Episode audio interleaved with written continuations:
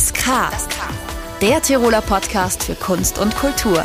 Von und mit Klaus Brunner.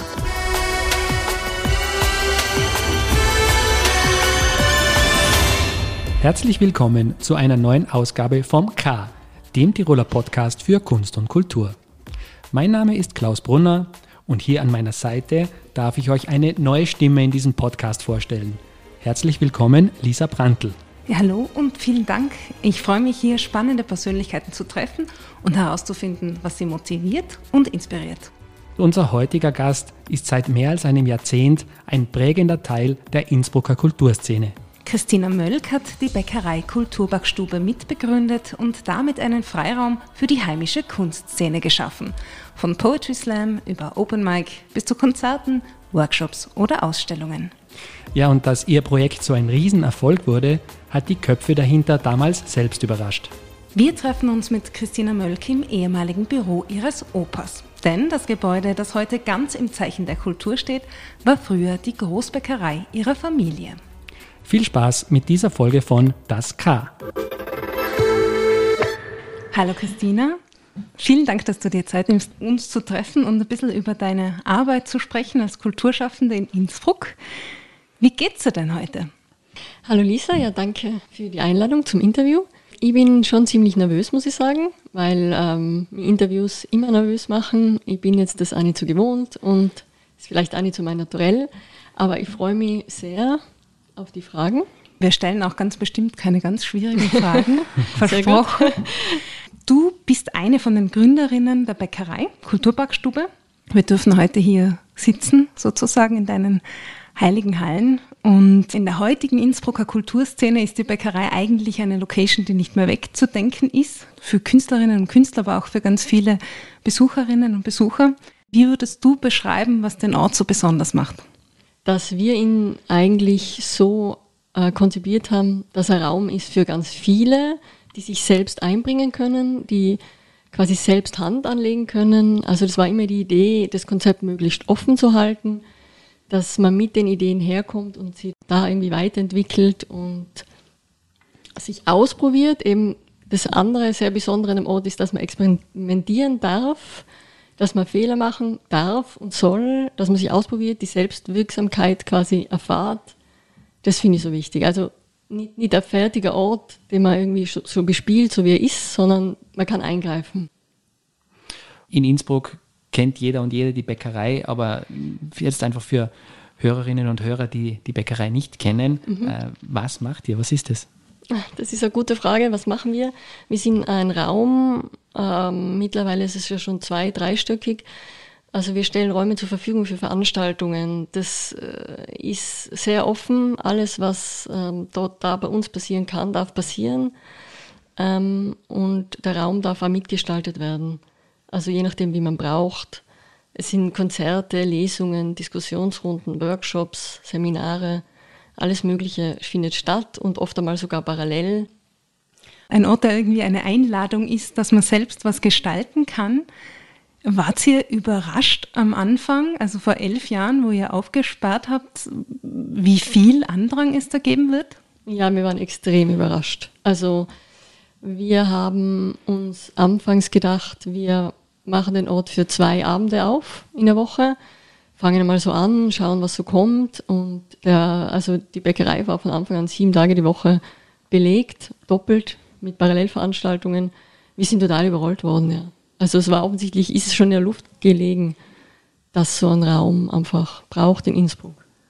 Und ähm, es ist uns irgendwie, ich sage immer, wenn mir jemand fragt, ähm, habt ihr das gemacht mit der Bäckerei, dann sage ich immer, es ist uns so passiert weil es hat sich genauso angefühlt. Es hat uns irgendwie reingezogen in den Strudel und es ist irgendwas eben in der Luft gelegen und es hat sich durch uns dann irgendwie gestaltet. Ihr habt so, es so aufgenommen. Aufgenommen und, und, dann umgesetzt. Und ja, genau, aber mit uns, also es ist gewachsen, also es ist durch uns durchgewachsen sozusagen.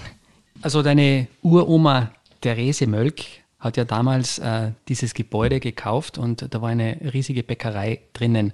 Was glaubst du, was würde sie heute sagen, wenn sie sehen würde, was hier passiert? Ja, das habe ich mir öfter schon äh, überlegt, auch von meinem Opa, weil da, wo wir jetzt sitzen, das war auch das Büro von meinem Opa, den ich leider nicht kennengelernt habe. Ähm, Ja, also ich glaube, dass sie sehr, das sehr toll finden, dass der Ort weiterleben kann, dass er sich quasi ähm, weiterentwickelt hat, dass er wieder Raum für so viele ist, dass er was, was weitergeben kann. Ähm, ja, also ich glaube, sie wird sich sehr freuen. Hoffe ich. Du hast mir erzählt, du hast das Glück, drei Schwestern zu haben. Mhm. Und wir wollen jetzt hier kurz verraten, du hast vorher, warst du nicht so sicher mit dem Interview, hast es zuerst abgesagt. Mhm. Und dann hast du mich nochmal angerufen, hast gemeint, ja, doch, ich habe da mit meiner Schwester telefoniert. Wie hat sie dich denn überredet? Also es ist generell so, dass meine Geschwister total wichtig für mich sind, meine Schwestern, und dass wir uns immer wieder motivieren und bestärken in dem, was wir tun, weil wir doch auch alle recht eigene Wege gehen. Und ich bin ja jetzt wieder in Karenz mit meinem zweiten Kind und es war für mich kurz so der Moment, dass ich mir gedacht habe, ich bin weit weg eigentlich ähm, von der Bäckerei. Und ich kann jetzt nicht so viel darüber sagen, was aber eigentlich gar nicht stimmt. Und sie hat mich bestärkt. Und sie hat dann nur dazu gesagt, eben wenn ihr Mann wäre, würde ich nicht überlegen. Und da habe ich gedacht, das stimmt. Das ist wieder typisch Frau. Und wenn du in Karenz bist und die ganze Zeit mit dem Kind, dann bekommst du jetzt vielleicht nicht so viel Feedback und hast nicht die Erfolgserlebnisse wie im Job. Ich arbeite wahnsinnig gern. Und das hat mir natürlich ein bisschen gefehlt. Und das bestärkt dann auch wahnsinnig also Erfolgserlebnisse und gute, gute Zureden. Genau. Ja, spannend. Wir sind jedenfalls froh. Sehr schön, es freut mich. Kurz zu deinem Hintergrund. Du hast ja Mediengestaltung in Dornbirn und in London studiert. Mhm. Ähm, was hat dich in diese Richtung getrieben? Ja, das ist ähm, mir irgendwie so passiert. Also ich habe Informatik studiert in Innsbruck zuerst und bin gleich mal draufgekommen, das ist mir viel zu wenig kreativ. Und dann hat äh, ein Studienkollege von mir gesagt, er geht nach Dornbirn auf die Fachhochschule. Dann habe ich mir das angeschaut. Dann gedacht, ja super, das probiere ich auch aus. Also irgendwie bin ich so reingestolpert und habe aber gleich gemerkt, ja, das, das ist es jetzt. Also das, das taugt mir, das ist kreativ und künstlerisch zugleich. Und deine Zeit in London, wie war die? Ja, sehr, sehr intensiv. Also sehr wie soll ich sagen, also sehr arbeitsintensiv. Ich habe sieben Tage die Woche gearbeitet, das über Praktikum dort gemacht und dann in einer Bar gearbeitet. Und ähm, es ist eine sehr, sehr schnelle Stadt. Also es hat mich total mitgerissen. Da war kaum Zeit zum Durchatmen gefühlt. Habe auch viel Neues entdeckt, was ich in Innsbruck so nicht gekannt habe. Und das hat mich schon inspiriert an meiner weiteren, weiteren Arbeit in Innsbruck, gerade kulturtechnisch. Es ist eine wahnsinnig schnelle Stadt, das ist mir auch hängen geblieben. Es passiert so viel, so schnell, man kommt in einen ganz anderen Rhythmus. Da war ich schon dann auch wieder froh, da zu sein in Tirol. Aber war das jemals ein Thema bei dir, dass du für immer woanders bleibst? Ja, schon. Das waren viele Überlegungen schon. Es war schon oft so, dass ich mir gedacht habe, ich möchte in eine größere Stadt gehen. Ich bin eher Mensch für eine größere Stadt.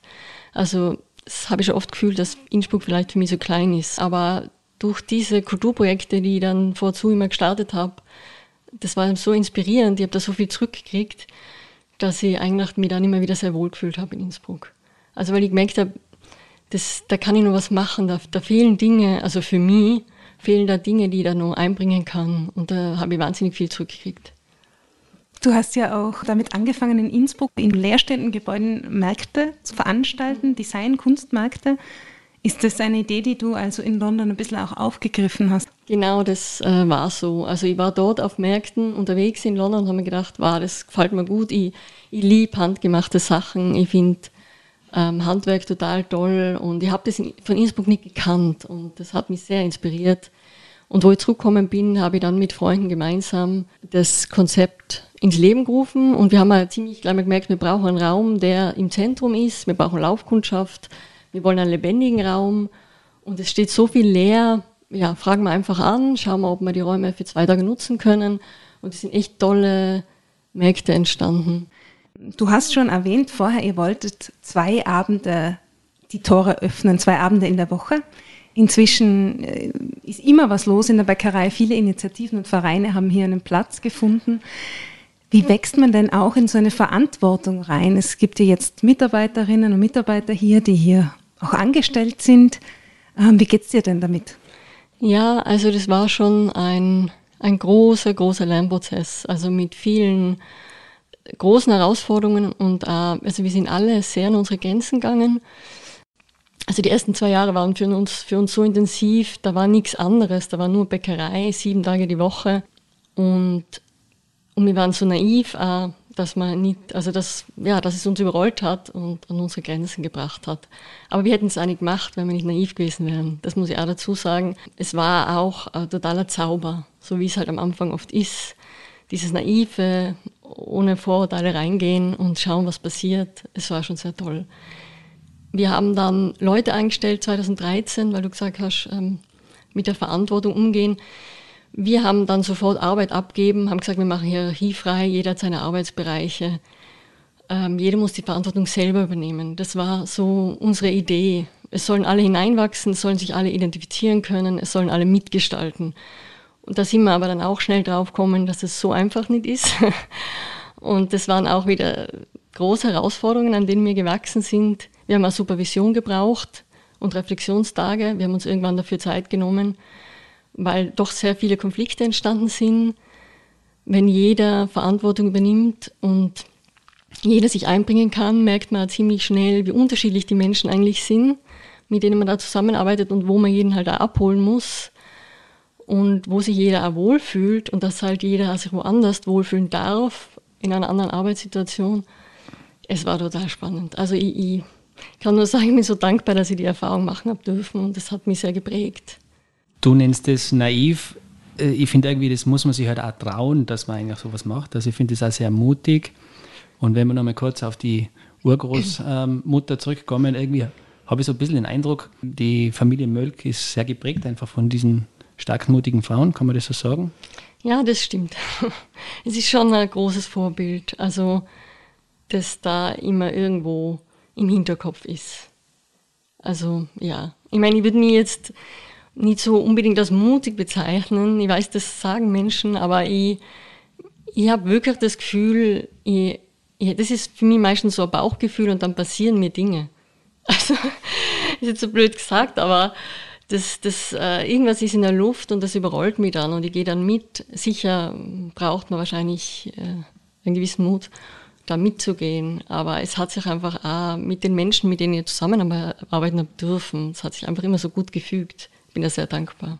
Damit sich etwas so gut fügt, wie du sagst, braucht es eine gewisse Offenheit. Und du sagst in einem Interview, das du vor ein paar Jahren gegeben hast, die ist auch in der Zusammenarbeit in der Bäckerei diese Balance zwischen einer Struktur, einer gewissen, die es braucht, und einem kreativen Chaos, nennst du es da.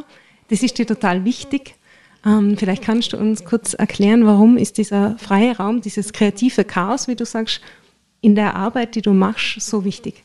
Ja, es ist extrem wichtig, weil einfach auch viel mehr passieren kann, mit dem man vielleicht davor nicht rechnet, was auch total gut ist. Also auch, jetzt sagen wir mal, wenn man Sachen in Sand setzt oder es passieren Fehler, das ist total ein wichtiger Moment zu lernen. Und man kann nur lernen, indem man sich ausprobiert und auch Fehler macht. Und wenn jetzt so Regeln drüber gestülpt werden, dann kommt man ja gar nicht irgendwie, also dann, dann passiert einfach wenig. Es, es, ja, es passiert das, was man geplant hat, aber einfach die schönsten Dinge sind so nebenher passiert, auch in der Bäckereiarbeit.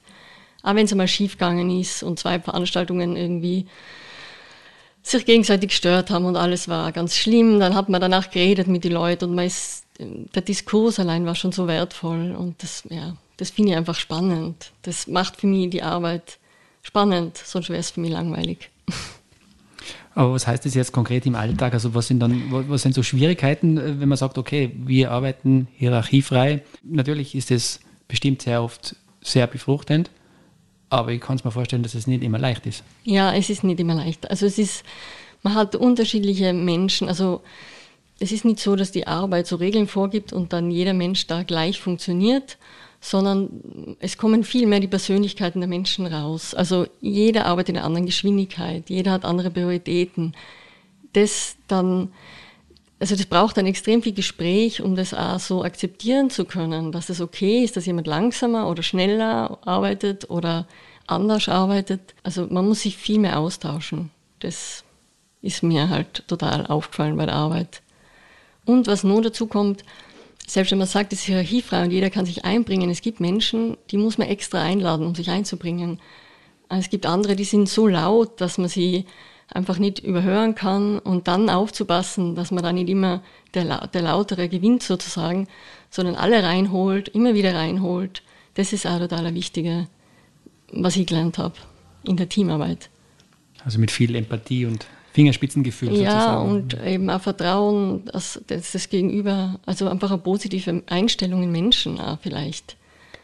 Und, und reden, ja genau. Kommunikation, das Wichtigste. Und Kritik, also ist auch was, was, was wir alle lernen müssen, vielleicht in Tirol oder in Österreich speziell, die Kritikfähigkeit. Also sich kritisieren, sich die Meinung sagen, ohne dass man gleich angefressen ist oder das sehr persönlich nimmt, sondern der Austausch auch, der darf sein und der ist auch total wichtig. Also wir haben jetzt ein kleines Spiel, das nennt sich K wie kurz und knackig. Mhm, Bei dem Spiel haben wir meistens zwei Wortpaare und ich würde dich einfach um kurze und knackige Antworten bitten. Okay. Open Mic oder Poetry Slam? Open Mic. Semmel oder Sauerteig? Sauerteig. Finchgall oder Fish and Chips? Fish and Chips. analog oder digital? Analog, analog. Absolut. das war klar. Ähm, spazieren oder tanzen gehen? Tanzen gehen. Strand oder Stadturlaub? Stadturlaub. Lieblingsstadt? Hamburg. Okay. Ähm, früher Vogel oder Nachteule? Nachteule. Fünf Minuten zu früh oder zu spät? Zu spät. äh, National Geographic oder Vogue? National Geographic. Du bringst inzwischen zusammen mit zwei Kolleginnen halbjährlich ein Printmagazin heraus, das Untheft. Was kann man sich denn darunter vorstellen? Genau, das äh, Untheft ist auch wiederum eine Plattform, allerdings im Printformat. Wir schreiben ein Thema aus und es kann jeder, jede einreichen. Äh, es muss nur irgendwie abdruckbar sein. Und wir wählen dann aus, wir machen ein rundes Heft. Wir, wir möchten gern, dass möglichst viele verschiedene Herangehensweisen da Platz haben, also Fotostrecken, Kurzgeschichten, Essays, aber auch wissenschaftliche Texte. Es soll möglichst bunt sein und vielfältig. Und das bringen wir dann in ein Layout, runden das ab mit Illustrationen. Äh, genau, und dann bringen wir es raus. Und es sind ja immer unterschiedliche Themen. Also ihr gebt ein Thema vor. Ähm, wie gestaltet sich denn das für euch, zu welchem Thema ihr da kommt? Ähm, wir überlegen einfach, was gerade so in der Luft liegt. Für uns persönlich oder auch im Bäckereiumfeld. Wir kriegen da recht viel mit. Dann wählen wir aber aus und dann entscheiden wir einfach aus dem Bauch heraus, was sich jetzt gut eignet für ein Thema. Es soll eigentlich recht offen sein, dass sich möglichst viele angesprochen fühlen. Das ist immer wichtig. Jetzt sind wir in einer total digitalen Zeit, die dominiert ist von sozialen Medien und ihr hattet die Idee, ein Printheft herauszubringen. Warum ist dir das wichtig? Warum geht es da für dich? Ähm, ich bin einfach selber ein total analoger Mensch. Ich lese gern. Ich habe gern was in der Hand. Also das ist sicher was Persönliches auch. Gleichzeitig denke ich mir, mit einem Magazin, das man in der Hand hat, geht man viel mehr in Austausch, als wie wenn man jetzt nur am Bildschirm am Blog liest, weil man das meistens alleine macht. Ein Magazin kann man irgendwo mitnehmen, liest man vielleicht einmal im Café, jemand sieht es, man kann drüber reden, man kann sich gleich austauschen. Ich habe das Gefühl immer nur, dass es einfach eine wichtige Sache ist und dass sie nicht verloren gehen sollte. Im Kern ist das Und-Heft ja so, man kann sagen, ein Magazin zum Mitmachen. Warum ist es dir auch da so wichtig, eine, eine Plattform zu geben, einen gewissen Raum zu schaffen für Künstlerinnen und Künstler, die da mitmachen können? Weil ich eben finde, also ich das total wichtig finde, dass man sich ausprobieren kann wiederum, ähm, schauen kann, was man bewegen kann, die Meinung quasi einer, einer größeren Leserschaft zur Verfügung stellen kann. Ich finde es einfach schön, wenn viele Leute mitmachen und sich austauschen können. Das ja, ist wieder so ein bisschen mein Ding, irgendwie die Selbstwirksamkeit zu stärken der Menschen. Würdest du auch sagen, das ist was, was fehlt generell? Ja, finde ich schon. Also in Zeiten wie diesen ist es umso wichtiger, sich auszutauschen. Es gibt so viele Wahrheiten mittlerweile. Und ich finde es total wichtig, ins Gespräch zu kommen, weil nur so kann man eben diese Konflikte auch vermeiden. Und du bist jetzt wirklich schon lange ein sehr prägender Teil auch von der Innsbrucker Kulturszene. Wenn du zurückblickst, wie hat sich jetzt die Kultur in Innsbruck oder in ganz Tirol entwickelt, so jetzt im letzten Jahrzehnt? Also mir kommt vor, es ist total viel passiert. Also es haben viele Sachen gestartet. Ähm, es gibt ganz viel Neues. Also ich bin eigentlich sehr positiv überrascht. Also damals, wo ich von London zurückgekommen bin, war wirklich, es hat schon die eingesessenen Institutionen gegeben, aber es ist jetzt viel lebendiger geworden und vielseitiger. Ich finde ja diese ganzen Gemeinschaftswerkstätten so toll. Also ich finde es wichtig, dass man ähm, so gemeinschaftliche Projekte hat, wo man mitmachen kann, ohne jetzt Konsumzwang oder irgendwas kaufen zu müssen, sondern sich beteiligen kann. Und gibt es da auch viel Zusammenarbeit, viel Vernetzung untereinander? Ja, jedenfalls. Also wir probieren, wir haben immer schon mit der Bäckerei probiert, äh, uns zu vernetzen. Das ist ja ein ganz ein wichtiges Thema und auch mit dem Und immer wieder Leute einzuladen, mitzumachen und äh, die Plattform zu nutzen, also andere Kulturszenen oder Initiativen. Und angenommen, du würdest jetzt wieder ein komplett neues Projekt starten. Was wäre das? Das ist eine schwierige Frage. Wahrscheinlich würde ich schon probieren, wieder ein Projekt zu machen, das viele Menschen einschließt. Also sicher nicht allein. Es wäre jedenfalls wieder im Team. Also ich arbeite nicht gerne allein. Was es immer braucht in Innsbruck, was es sicher auch noch mehr braucht, sind Räume, wo man sich austauschen kann. Wie ich schon vorher gesagt habe, ohne Konsumzwang. Diskussionsrunden, wo vielleicht Themen reingeschmissen werden, wo man sich über alternative Wohnformen, Arbeitsformen, Beziehungsformen austauschen kann. Einfach, ja, Genau, das würde ich wichtig finden.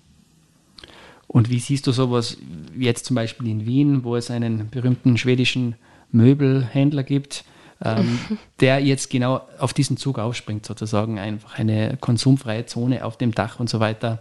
Einfach diese Zusammenarbeit von großen Konzernen und, und Kultur. Wie siehst du das? Schwierig, in dem Fall schon schwierig, ähm, weil ich finde, das muss erstens von unten heraufkommen, entstehen können mit den Menschen vor Ort und mit den Bedürfnissen, die die Menschen vor Ort haben. Das kann nicht ein Konzern von oben ähm, raufdrücken. Das wird nie das gleiche, wird nie die gleiche Energie entwickeln und nie die gleiche wirklich freie Plattform sein. Mit deinen vielen Projekten und auch in deinen zwei Kinder zu Hause ist dein Leben sicher sehr gut gefüllt. Findest du neben allen diesen Dingen auch noch Zeit, gestalterisch zu arbeiten, kreativ zu arbeiten, als Grafikdesignerin unter anderem? Hast du da Momente, wo du, wo du dich hinsetzen kannst? Jetzt im Moment? Ja, also ich habe jetzt gerade die neue Webseite vom Und mitgestaltet und zwischendrin mache ich das ja. Mein Partner ist, also wir teilen uns die ähm, Kindererziehung sozusagen, wenn man es so nennen will, auf. Von dem her habe ich Zeit und es gibt mir wahnsinnig viel Energie. Ich brauche das auch ähm, für mich, ähm, kreativ zu arbeiten.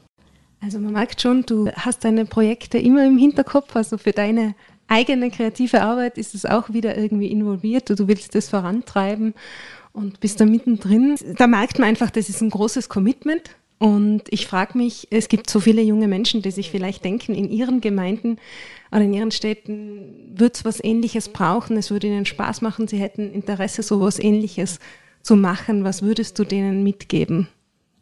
Auf jeden Fall Gleichgesinnte suchen und nicht zu lang sich verkopfen, sondern einfach ausprobieren und tun und schauen, wohin der Weg führt und auch nicht irgendwie sich schlecht fühlen, wenn mal was äh, nicht aufgeht oder man mal einen Fehler macht, einfach ja, probieren, ausprobieren. Vielen Dank für das Gespräch. Ja, danke euch. Ja, das war's schon wieder vom K. Wie hat euch diese Episode gefallen? Habt ihr noch Fragen oder Anregungen? Wir freuen uns über jede Nachricht und jeden Kommentar auf unseren Social Media Kanälen. Und vielleicht lasst ihr uns sogar noch eine Bewertung auf unseren Channels da. Alle Folgen zum Nachhören gibt es wie immer auf www.tirol.at slash podcast. Danke fürs Zuhören und bis zum nächsten Mal.